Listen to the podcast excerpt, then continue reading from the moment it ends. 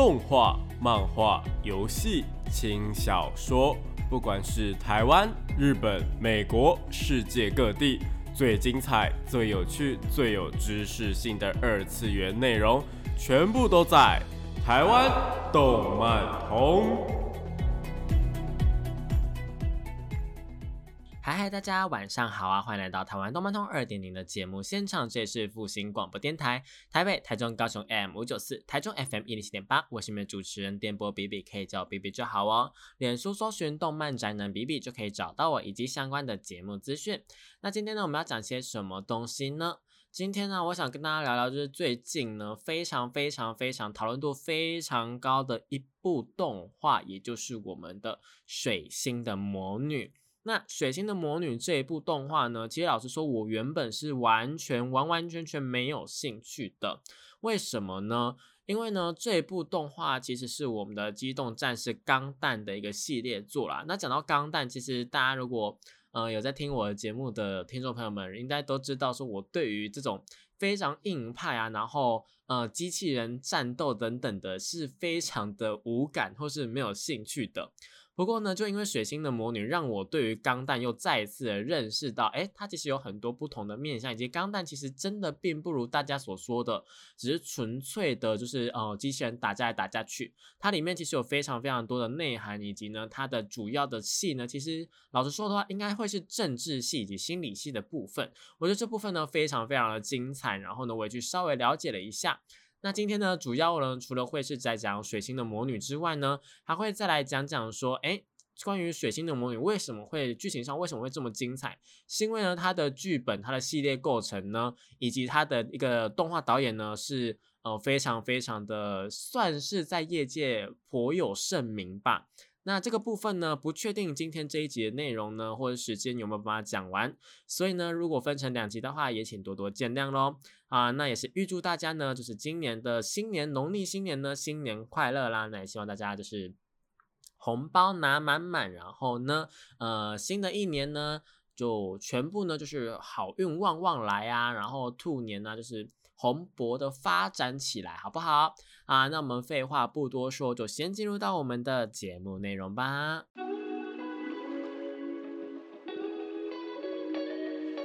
少年少女，热血感动，悬疑推理，恐怖血腥，寓教于乐，恋爱放闪，BLGL，各式各样的动漫作品推荐，全部都在动漫推推。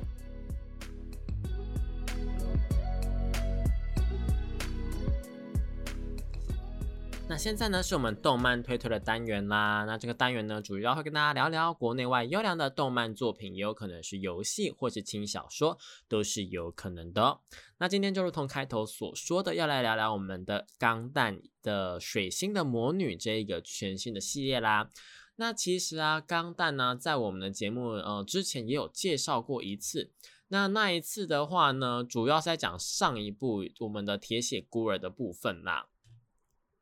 那最新的两部钢弹呢，其实对于年轻人的一个接纳度或是接受度呢，其实都是还蛮高的。不过呢，这一次的水星的魔女的接受度更是高，为什么呢？其实水星的魔女这一次啊，它的一个主要会变成是这样子的一个故事内容，或是这样子的一个方式呢，其实啊，跟呃他们的系列构成啊，以及他们的一个制作人呢，其实是他们看到一个访谈。嗯，他们发觉说，现在的年轻的人呢，他们会听到就是钢弹的话，就想说，哎，先跳过；或是钢弹，哎，先不要；或者就是那种，哎，钢弹其实不是拍给我们这个年代看的那种感觉啦。那这个我们这个年代呢，它的一个范围到哪里呢？其实我觉得是从呃二十几岁。我觉得可能到三十岁以下的人呢，都多多少少会有这样子的人存在，就想说，哎，钢弹吗？钢弹有什么好看的？钢弹不就是一堆模型，然后大家都长得差不多，就一堆机器人这样子吗？其实对我来说，其实呃，在前阵子也是这样的一个想法啦，就是就算说我已经看过《铁血的孤儿》，然后那时候也是觉得说，哎，故事的脚本啊，或是角色的一些情感面都还不错。但是呢，我还是依然会有这种感觉的原因，我觉得很明显是因为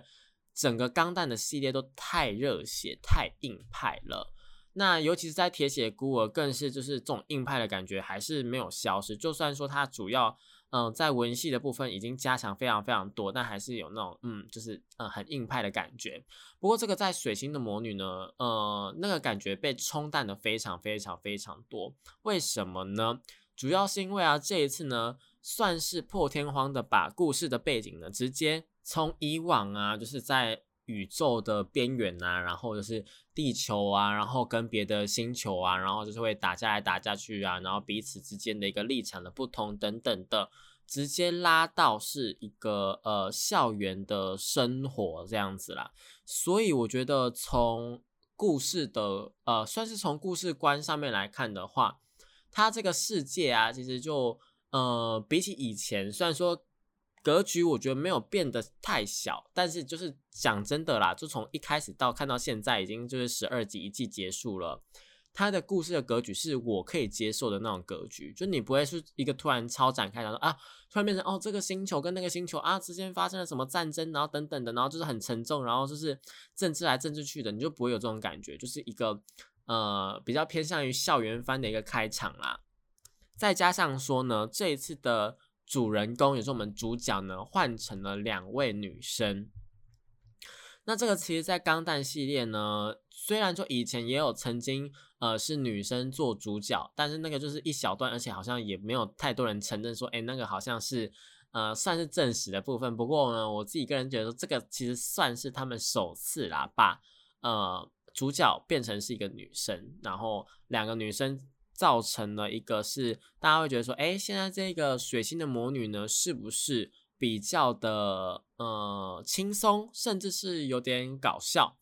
不过随着故事的剧情发展呢，一直到十二集，我想应该很多人都知道说发生了什么事情啦。那今天这一集的话呢，我必须还是要提前跟大家讲，是会有剧透的。所以还没有看过《血腥的魔女》的人呢，呃，如果你现在听到这边的话，你还有大概十分钟的时间呢，可以反悔，然后或者是可以呃稍微听一下，说我怎么样去推荐这一部作品。然后后面呢部分呢，我们将会聊到里面的剧情啊，好不好？啊，那《血腥的魔女》呢，除了刚刚那个就是比较轻松啊，或者是比较偏搞笑之外呢，其实它的里面的剧情含量啊，也是在那个呃文本的量，我觉得也是蛮高的。首先，在他们的一个钢弹的世界观，其实呢，我自己对钢弹是没有非常非常非常熟，我看过也就是后面这两部而已哦，真的是而已哦。但是呢，我对于这两部的那个呃感受是非常非常深的。那我就问了，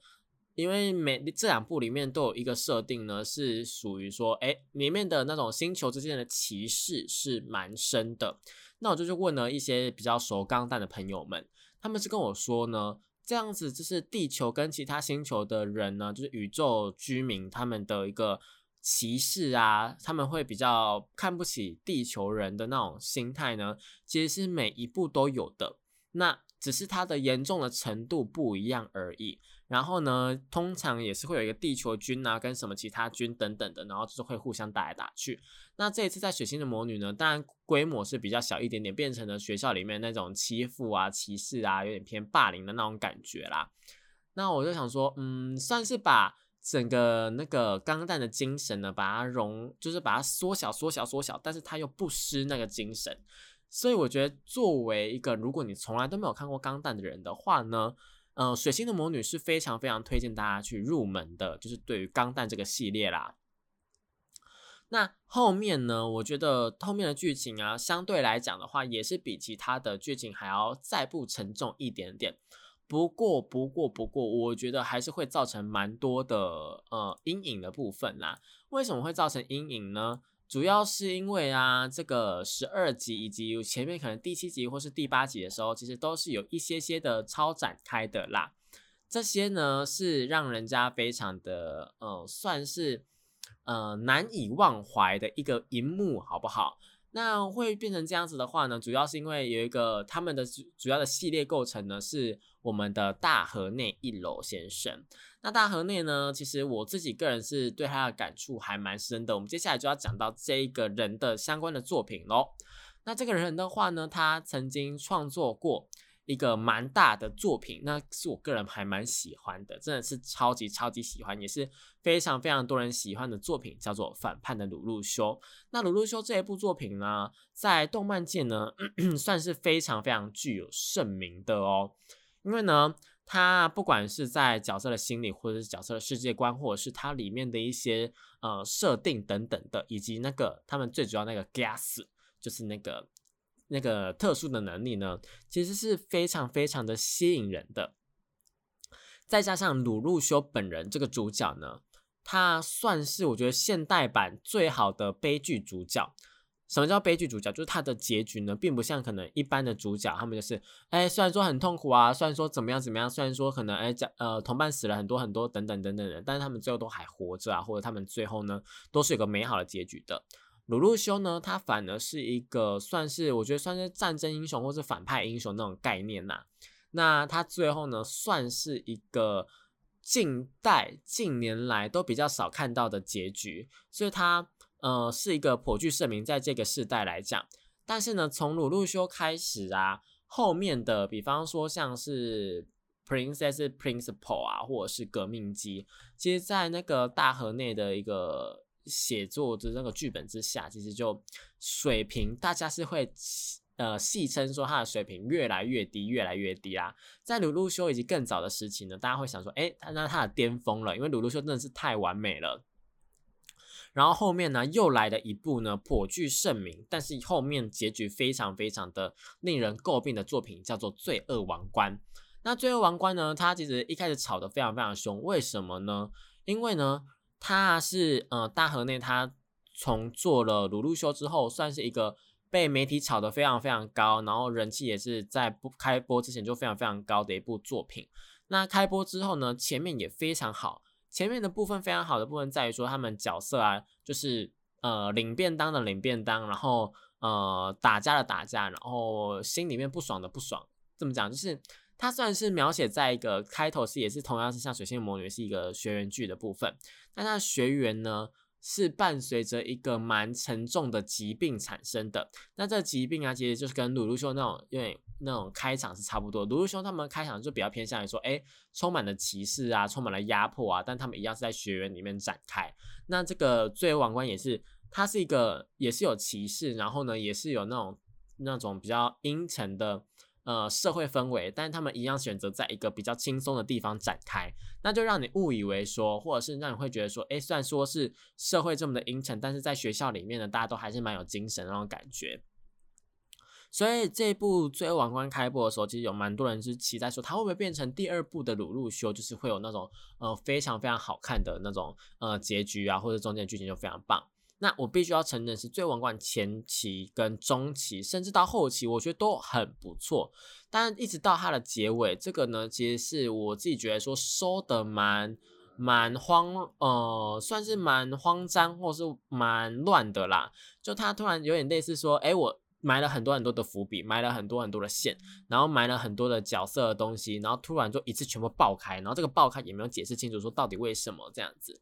所以我自己会觉得说，哎，是不是还没有结尾，或者是你要不要出一个补充的说明的，或者是你要不要再出个后续第二季等等的，来让大家就看一下。当然，最后王冠它是有第二季啊，只是它第二季就是应该也不能说它第二季，它就是把整个故事都讲完这样子而已。那有没有后续的话，有没有续篇，我觉得是可以去做的，或是他们有没有那种，比方说前传的或者外传的，去把它补完这些东西，我觉得都是可以去呃补充，然后把这部作品的名声给拉上来的。所以说，最后王冠，我自己觉得个人还蛮可惜的啦，好不好？那接下来的话，来到了革命机，革命机的话就开始被大家说是已经就是它的水平越越低，越越低，然后一直到那个呃加铁城的卡巴内里，卡巴内里这个呢，其实老实说，我个人蛮喜欢的，但是它同样的，同样的也是呢，在结局的部分爆开了。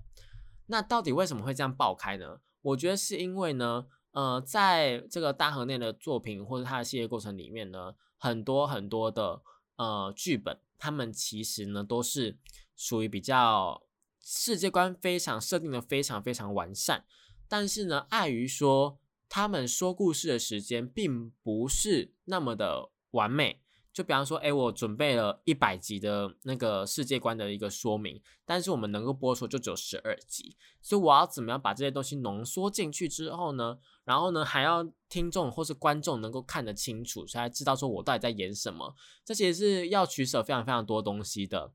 所以每一位角色啊，或者是每一个呃故事，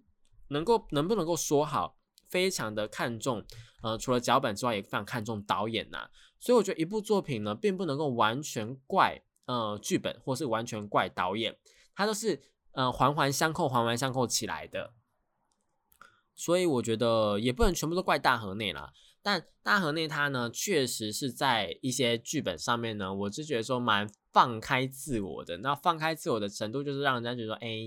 好的，好的，好的。那他有一些典型的东西呢，就比方说像鲁路修呢，就是他可能呃比较重要的角色，他是会去领便当的，或者比较重要角色，他可能呃他的一个角色下场不会到太好。然后一直到罪恶王冠，甚至到卡巴内里呢，其实这三部作品我自己个人都还蛮喜欢的。我自己个人觉得结局虽然说没有解释清楚，但我自己会去脑补啊，或者是我自己会呃想很多的解析啊，然后想很多的一些隐藏的伏笔的解释是什么。那虽然说没有解释的完整或者怎么样，但大家就是透过这个讨论呢，我自己个人觉得还蛮有趣的啦。不过他们这些总结上来讲的话，这些编剧的或是他的一个风格呢，就会让人家觉得说，哎，他是是需要别的人来拉住他，然后让大家知道说，嗯，他这个走向大概会往哪里走，然后大家好好的去规划他的一个集数啊，或者是好好的去规划他怎么样。虽然说可能他的爆点不会到那么多。但是呢，好好的规划，至少它会是一个完整的作品。那鲁鲁像，但是要我觉得有一个呃，对他很不公平的事情，是因为他出道之后没多久就开始做鲁鲁修了。然后鲁鲁修这一部作品是他非常非常非常非常非常非常成功的一部作品。那大家就会想说，哎，我要用非常非常高的标准去看待这件事情。就比方说好了，你去看宫崎骏，那你看的《神隐少女》啊，你看的什么《魔法公主》啊，你看的呃。龙猫等等的，就是说哦，宫崎骏作品好好看哦。然后到后面呢，可能宫崎骏接了一个不是那么好看的作品，那可能就想说，哎，怎么会这样？宫崎骏怎么会变烂了？或是宫崎骏怎么会变成这样子？但其实我觉得并不是这样，哎，是因为说他们可能这个剧本就是不符合你的口味，或者这个剧本或者这呃感觉就是不合你，就这样子而已，并没有说这个剧本或是这个动画就是不好。所以说。整个我觉得是因为大家都用非常非常高的标准去看，然后包括媒体他们去一个呃塑造他的形象就是非常非常的厉害，然后导致说后面的作品可能没有到那么好，或是没有到那个水准的时候，大家就觉得哎怎么会这样？但是你们真的是老实说，就是把它放开眼，把它放眼开来看，你把它光是这个好了，我我觉得啦，假铁城的卡巴内的这部作品，你放在同时期的其他动画来看的话。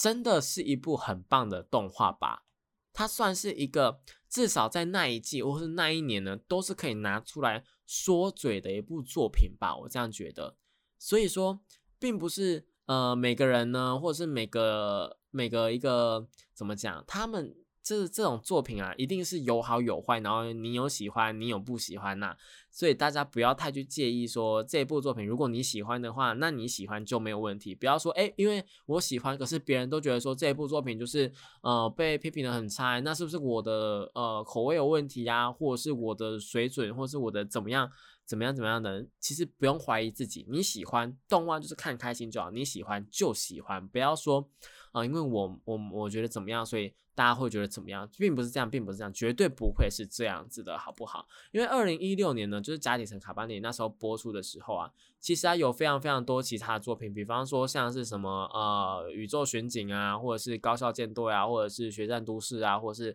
超时空要塞 Delta，然后从零开始异世界生活，什么我的英雄学院等等等等的，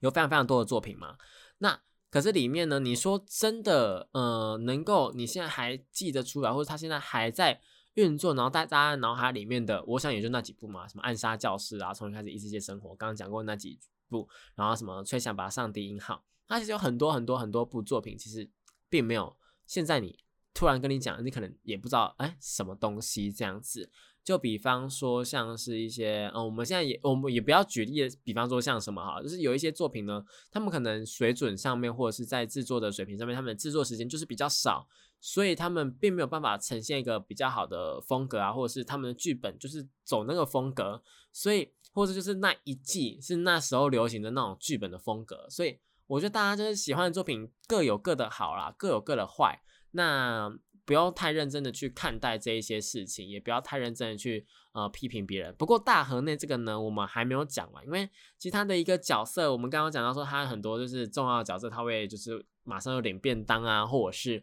啊领完便当之后呢，然后对角色的刻画变得非常非常深等等的。这些我们还没有讲完，我们等一下继续来讲一下他的编剧，他到底是一个怎么样的风格。然后大家就觉得说，呃，这次水星的魔女一看到他就想说，哦，完蛋了。然后前面都想说，哎，竟然没事然后到后面是一个超展开。接下来下一段呢，就开始会有水星的魔女里面的一个剧情的一个剧透或者是讨论喽。所以大家要特别注意一下，如果还没有听过或者还没有看过《水星的魔女》的话呢，呃，我是建议大家可以去看完，或者至少去看完一些解析或者评论之后呢，再回来听，会比较有感触哦。好，那讲到这边，我们先暂时休息一下，听首好听的歌曲吧。欢迎回到台湾动漫通二点零的节目现场，这里是复兴广播电台台北、台中、高雄 M 五九四，台中 FM 一零七点八，我是你们主持人电波 B B，可以叫我 B B 就好哦。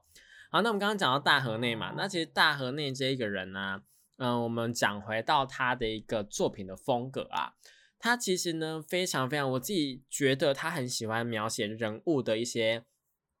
比较呃仇恨的部分，就他每一部作品里面一定会，不管他的主角原本有多么的开心，多么的怎么样，他最后都会把复仇这个元素给他塞进去的那种感觉。像鲁路说，他一开始就有一个复仇元素在里面嘛，然后到罪恶王冠呢，他其实也是有一个。嗯，从一开始这种天真浪漫的男主角啊，然后到后面也是走到一个要复仇的一个角度啦。然后呢，带到那个革命机，或是到那个呃加里城卡巴内里啊，其实我都觉得说有这个元素在里面。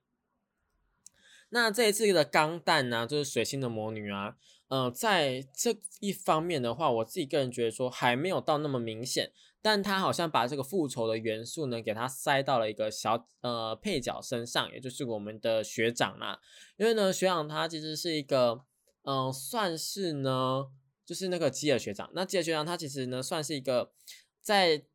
第一集就出现那个存在感非常非常强的一个非常不知天高地厚，然后就是那种富二代那种就是贵族子弟的那种感觉，纨绔子弟。然后呢，到后面呢，他其实中间因为一直输给女主角啊，所以变成说比较落魄一点。但他也因此呢，发现说他其实是有缺陷啊，或者他其实可能不应该要照着父母的方向走，或是他只是想要满足父母的期待而已。然后再到最后一集的时候呢，他其实是亲自的不小心的，因为要保命不想死，然后结果不小心杀死了自己的父亲。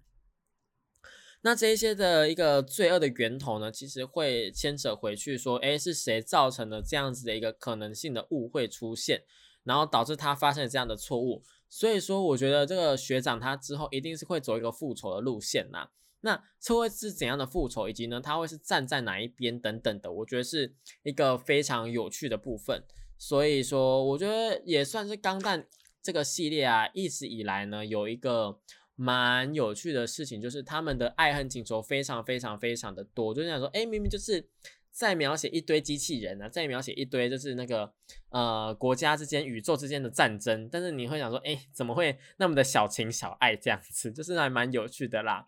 所以我觉得大河内它其实在那个愁的部分呢是非常非常的多的。那第二个的话呢，是他真的非常非常非常的会讲故事。就是他每一集呢，该塞爆点的时候，该塞悬念的时候，或是他该塞给观众福利的时候，他都会做得很好。就比方说像鲁路修啊，鲁路修他在很多上的设计桥段上面呢，像是那个呃 C two 的出现啊，或者是他跟那个呃鲁鲁修跟 Suzuki 他们是怎么样去。呃，算是并肩作战。从以前就是他们可能呃在同一个地方生活，然后到上高中，他们重新相呃相认，然后到再到后面呢，他们是一个反目成仇的概念。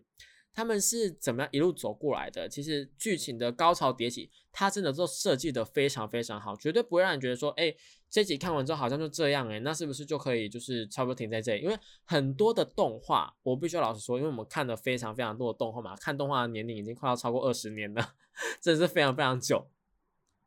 所以就想说，哎，看了这么多动画，有一些动画真是看不下去，就是他可能想说，哎，前面三集啊，我们要慢慢来。但其实三集定生死这个呢，在动画是非常非常的呃常见的。你三集还没有给一个爆点出来的话，通常这个动画的人气就会直线下滑，因为呢，你就是没有没有要留住观众的意思啊。观众就想说，哦，我就继续看你在那边卖萌。卖卖卖卖卖，然后呢，没有爆点了吗？那你跟其他的有什么样的不一样吗？那我还不如去看更可爱的、更喜欢的东西，这样就好了。一部作品如果没有爆点的话，没有那个 hook，没有办法去吸引人的话呢，是非常非常难生存下去。在现今这个动画简直是要比人多的一个时代了，好不好？所以说，大家真的是要好好想一下，说为什么动画会变得这么这么的。呃，难以去生存啊，以及说为什么大家就是呃必须要符合这个原则，不然真的很难留下来。我必须要老实跟大家说，所以大家如果要呃去上课或是什么的话，应该都知道说剧本它是有所谓的三幕结构的。那这些三幕结构它是怎么样去应用在更长的剧本或是分级的剧本上面呢？这些是大家都会稍微的去思考一下。你一定要适时的去丢出一个点一个点一个点，让大家就是想要留在这里。那大河内他做的很好的是，几乎每一集我就是会想一集接着一集的这样看下去。因此在水星的魔女的部分，我是花了一个晚上就直接把它看完的。这我就是已经完全播出完了，就是第一季都播出完了之后，我一次看完了。那我是真的是一次就是真的好好的把它看完，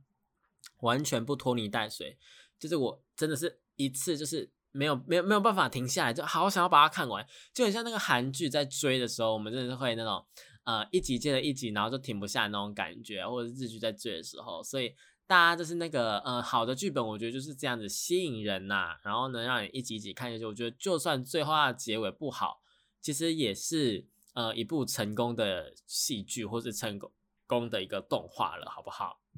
那他对于这些东西呢是非常非常熟悉的，所以他曾经在呃某一年的呃他们自己的文库的投票当中呢。是超过另外一位，我自己个人也是非常非常喜欢的，大家也是非常非常的，就是对他听到他的名字讲说，哦，完蛋了，又要胃痛的一个呃剧本家，也就我们的虚呃虚渊选呐，好不好？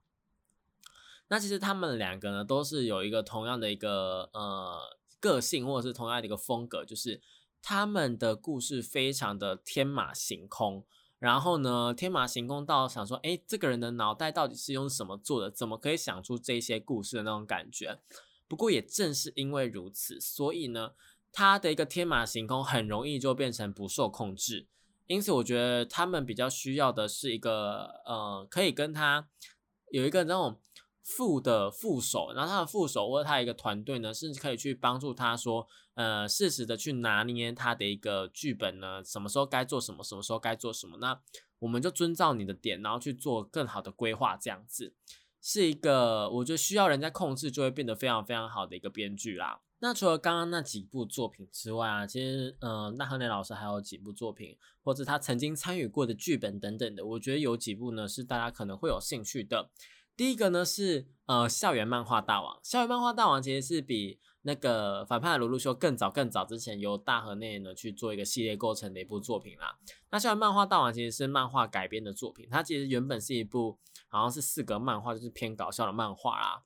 那它它呢透过这个动画上面的改编，我觉得非常非常的成功。就我是我小时候的时候，超级超级喜欢看校园漫画大王，因为校园漫画大王他的一个风格或者他的一个无厘头呢，你就可以体，你那时候就可以稍微的体会到说，哎，怎么会这么有趣，或是哎这些爆点怎么会那么的呃新鲜。就这些东西，我觉得是影响后面非常非常多的，像比方说像日常或是可能 K 案，我觉得多多少少都可能会有被校园漫画大王的这种四个漫画改编出来的作品影影响到啦。所以这个改编的风格或是它这种爆点的呈现呢，我觉得是从那个时候开始就稍微的有注意到了。然后到后面，当然，比方说像呃反叛鲁鲁修之后，最后王冠革命机，然后到后面呢，其实在黑执事或是那个呃甲铁城的卡巴内里啊，彗星的路西法，然后鲁邦三三世，还有 Sky e i g 其实呢，老师多少都是有参与的，然后有几部呢也是系列构成的部分。那呃有一部作品是大家非常非常的期待它会不会爆掉的。它是我们的那个呃，Princess Principal。那这一部作品的话呢，其实呃，其实老实讲的话，有些人会叫他公主公主准则啦。他这一部作品的话呢，前面十集都是我们大河内去做的，然后结果大家想说，哇，完蛋了，他已经到第十集都还没有爆掉，是不是后面两集会突然就是像大云霄飞车啊，又又又又又，然后就突然就坠机什么之类的，有有这种风险吗？就后面两集，他们竟然找了别人，然后来帮他写了后面两集，然后就是帮他就是把那个船舵给稳住这样子，我觉得非常非常好笑。就是大家好像都知道说，哎，老师的后面后面可能会走偏或者爆掉，所以他们故意，呃，也不算故意，就是请人家协助了老师后面的部分。我就觉得，哎，是还蛮聪明的啦，哇，真的是蛮聪明的。所以说这个呃公主准则部分，我觉建议大家有空的话可以去补一下，是老师一部还蛮呃算是蛮成功的作品啦。呃，因此的话呢，我自己觉得说大河内我这个这个人的话，我自己是想说，哎，还蛮棒的，我自己还蛮喜欢的，好不好？那讲回到水星的魔女啊，其实。水星的魔女一开始大家看到大河内就想说完蛋了，完蛋了。她现在这第一季或怎么样，他前面就搞这种温馨的东西或者怎么的，他们到后面一定会大开杀戒，因为按照这个呃大河内或者是钢弹的这种，因为钢弹有非常非常非常多的钢弹梗，或者是那一种就是只要是钢弹的话，就几乎一定会有的剧情啊。然后钢弹的故事呢，也是会充满了一个嗯蛮多转折跟会。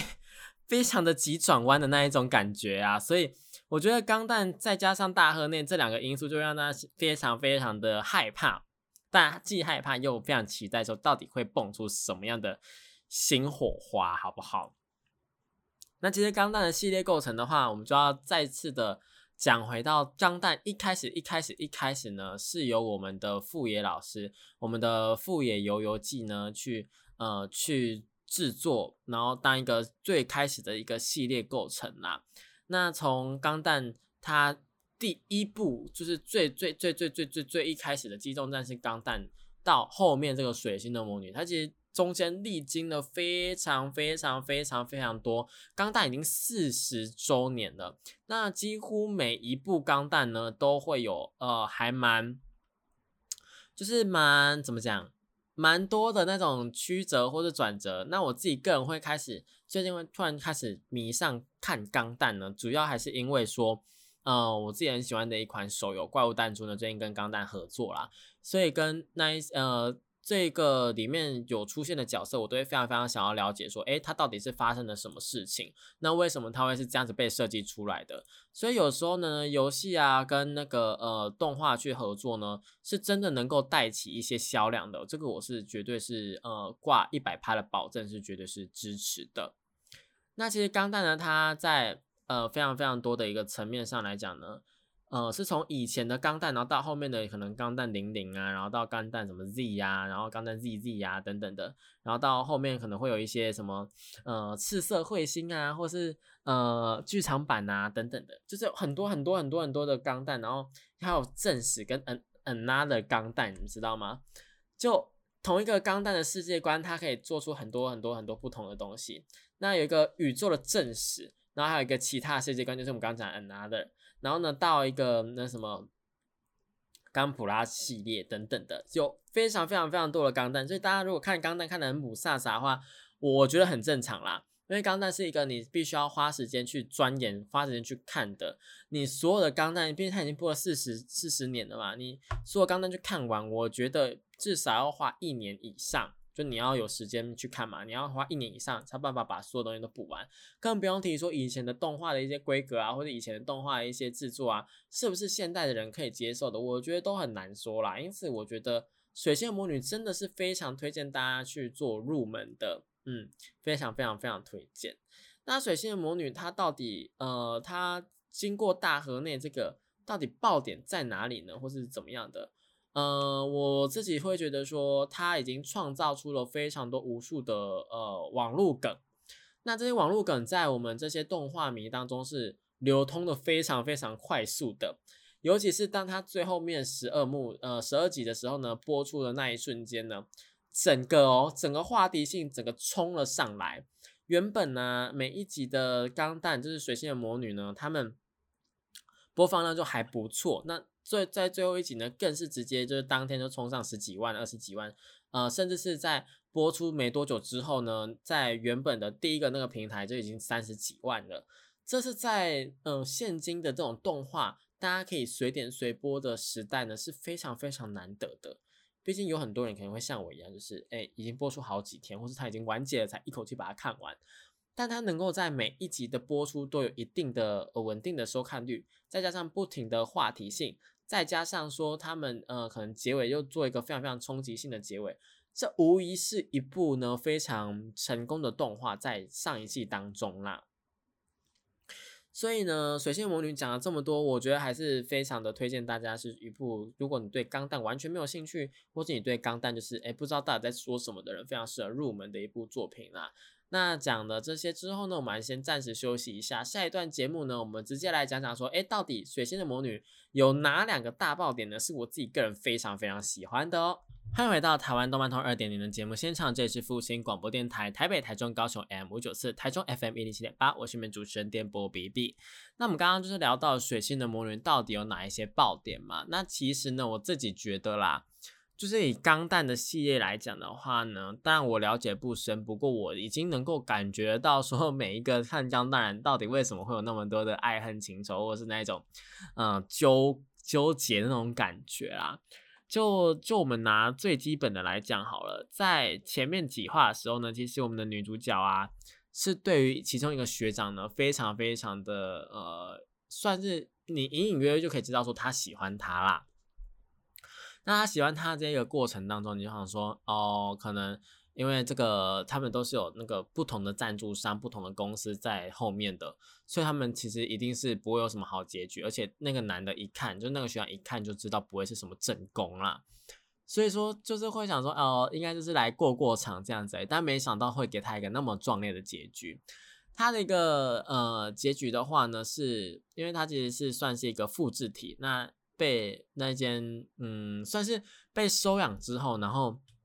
那一间公司将他整容，然后整容成统一的样子，然后统一的样子去当成是某一个学生的替身，然后去上课。然后上课这个过程当中呢，就呃跟女主角扯上关系。虽然说呃原本是因为它是一个实验品，然后是要骑那个呃钢弹啊，然后就是会失去生命等等，这些就是非常非常的错综复杂，但。呃，怎么样也都没有想到说，在女主角跟他终于就是算是好好的讲完话之后，我们可能想说，哦，他就是因为任务失败，然后被消失等等。但没想到那个被消失的画面竟然那么的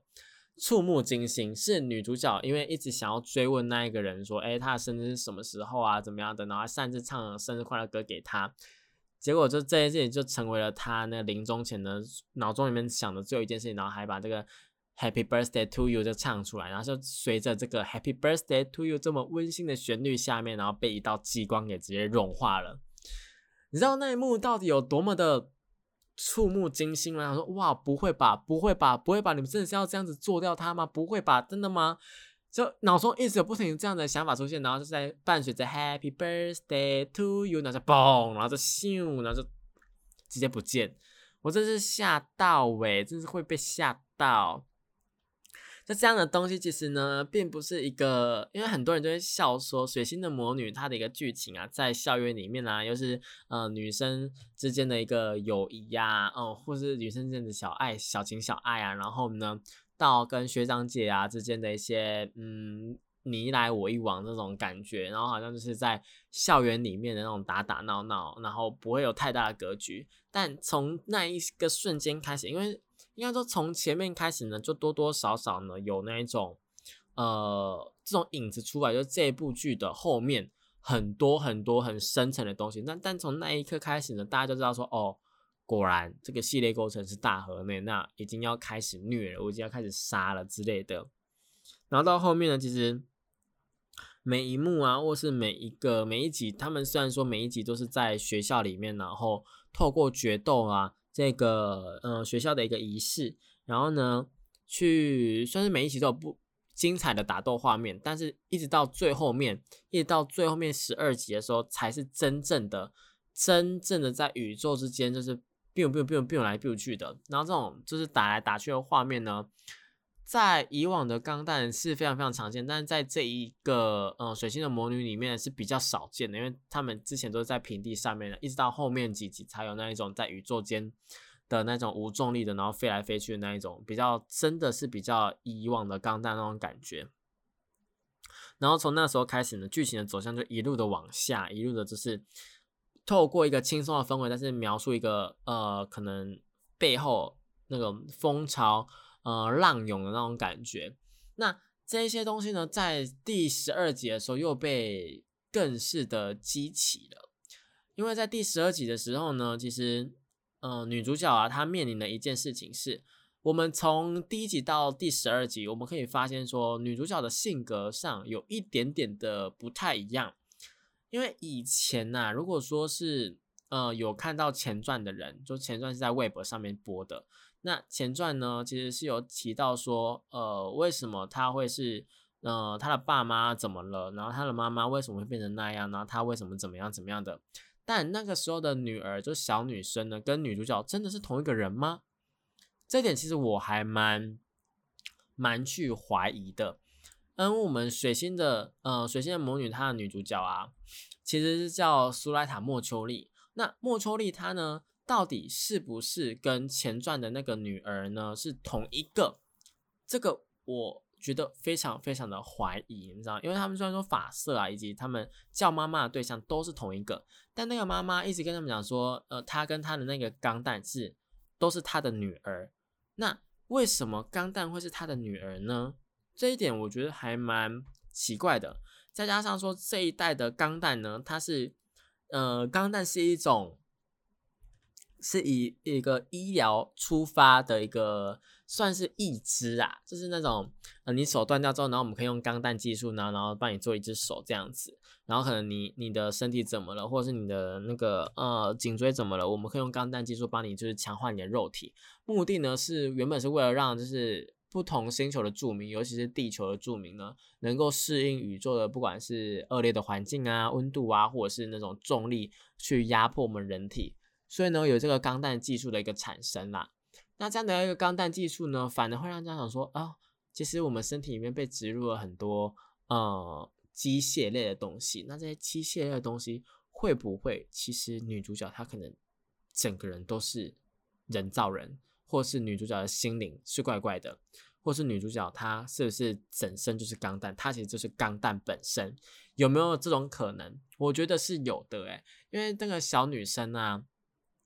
以前的那个在前传当中出现的小女生跟这个莫秋丽呢，她其实性格上来讲，我觉得差有差蛮多的。因为小小女生的时候，她是非常非常爽朗啊，有话直说；但到莫秋丽的时候，她就变成说是一个很紧张，然后甚至是有一点点的，我觉得有一点社交恐惧症。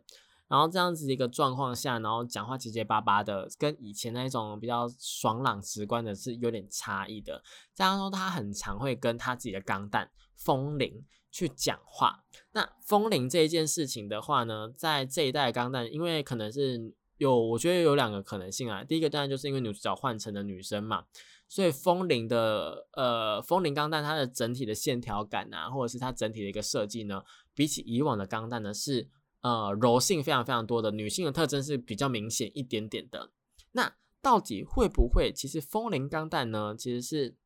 是由女主角的一个。呃，怎么讲？因为但是他们两个其实才是一体的，他们两个合在一起才是真正的那个妈妈的女儿呢。我自己就是会做这种很多很多的猜想啊，因为在最后一集的时候，很明显可以看出妈妈对于这个莫秋丽呢是有一定的那种控制的感觉的。那他控制并不是说，哎，我命令你干嘛，我命令你干嘛的那种控制，而是打从心底的让这个女儿呢去服从他。这个是比较类似于催眠的感觉哦，就是那一种，你如果没有受过，或者是你就是一直受同一种教育的话，你就会想说，哦，这个才是真理，这个才是真理。就像以前的呢，嗯，我们一直说，诶，是地心说，地心说，那你就说，哦，对啊，是地心说啊。然后别人跟你讲什么，怎么可能是日心说什么的？你就想说，怎么可能一定是地心说啊？我们地球才是最大的一种，就你会有这种明明就不是正确的观念，但是就是根深蒂固在你的脑海里面的，所以你没有办法去，呃，跟这样的人去讲道理。那么秋丽现在就是有一种这种这种感觉。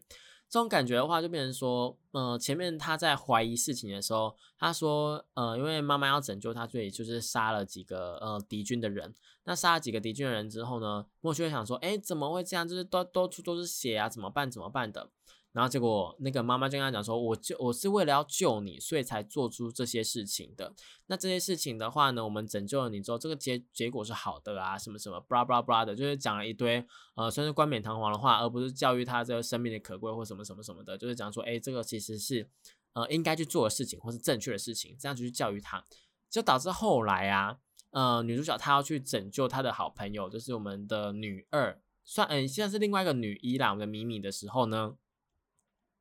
呃，米米因为要拯救他父亲，所以他就是推着他父亲，然后就是在逃亡的路上，然后结果被敌军给拦住。那我们女主角就出现了，出现之后呢，二话不说，就是因为他可能想说，哎，危机已经危机已经到了，他直接一手拿着那个风铃钢弹的手啊，直接这样啪下去，然后把那个这些敌军呢直接啪成番茄酱。那一幕，全部的人都傻掉了。当然，这一幕啪下去变成番茄酱。很很直观，很血腥，没有错。但你可能会想说，哦，其实因为救人嘛，所以这个可能就是没有办法，就是情急之下，你也不可能真的是开枪啊。你开枪或是拿剑去砍他的话，砍砍一个人类，你拿那种钢弹砍一个人类，也很小题大做嘛。而且可能会危及到旁边的旁边那个要本来要救的人嘛。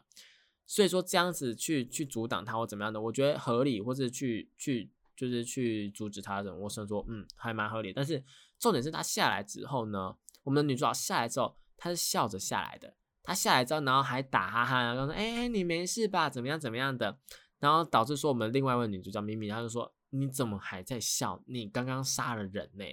就是变成说这种这种这种状况呢，会让人家觉得说非常非常的恐怖。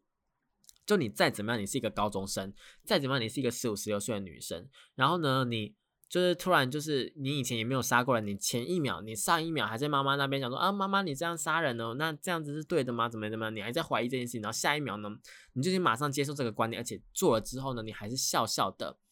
这个其实是非常非常的嗯 creepy 的，就是想说，哎，怎么会这样？他是不是脑中有什么样的缺陷，或是他他的行为一切都很像 AI，你知道吗？就是人。人家就想说他是不是 AI，他是一个学习的 AI。那你教他什么事情，他就做什么事情；然后你教他怎么样，他就做什么事情。然后就变成说有点有病有病那种病娇的感觉。我觉得第二季的话可能会走这个病娇的感觉蛮强烈的。又或者是呢，有人会推测说，会不会到时候莫秋丽她自己反思到说，诶，她这样做其实有点怪怪等等的。那就会跟那个我们的女另外一位女主角就是一起就是。共创新的未来，这是有一条线，但另外一条线呢，有可能是就是莫秋丽她完全被妈妈给一个洗脑的状态下面呢，这个妈妈到底她的用意是什么？因为妈妈她其实对另外一位女主角非常非常的坏，那是不是这样的状况下呢，是一个妈妈她只是幕后的主使，幕后的一个大阴谋，然后她是想要去对这些人去进行复仇的呢？毕竟我们这是钢弹系列嘛，复仇是一个非常非常重要的。呃，场面跟一个故事情节，所以大家可以拭目以待。这《血腥魔女》的第二季呢，我想应该是很多人、很多人、很多人都会。已经迫不及待想要看的部分了。好，那这一节节目的话就，差不多聊到这边。如果真的还没有看过《血腥的魔女》的话呢，真的强烈建议大家这个，嗯，过年的期间呢，去把它看起来，好不好？就第一季，就再再再加前传也才十三集，不多不长，一季的长度是非常非常适合大家，可能一个晚上、两个晚上啊，就把它看完的哦。好，那《血腥魔女》呢，就差不多推荐到这边了。那我们下一集呢，就继续来聊聊说，我们刚刚聊到大河内啊，以及。我刚刚提到说，我们想要聊一些关于剧本啊，或者是导演的部分。那我们今天节目就到这边结束了。这是复兴广播电台的台湾动漫通二点零，我是 B B。我们下一拜一样，同一时间一样在空中相会喽，拜拜。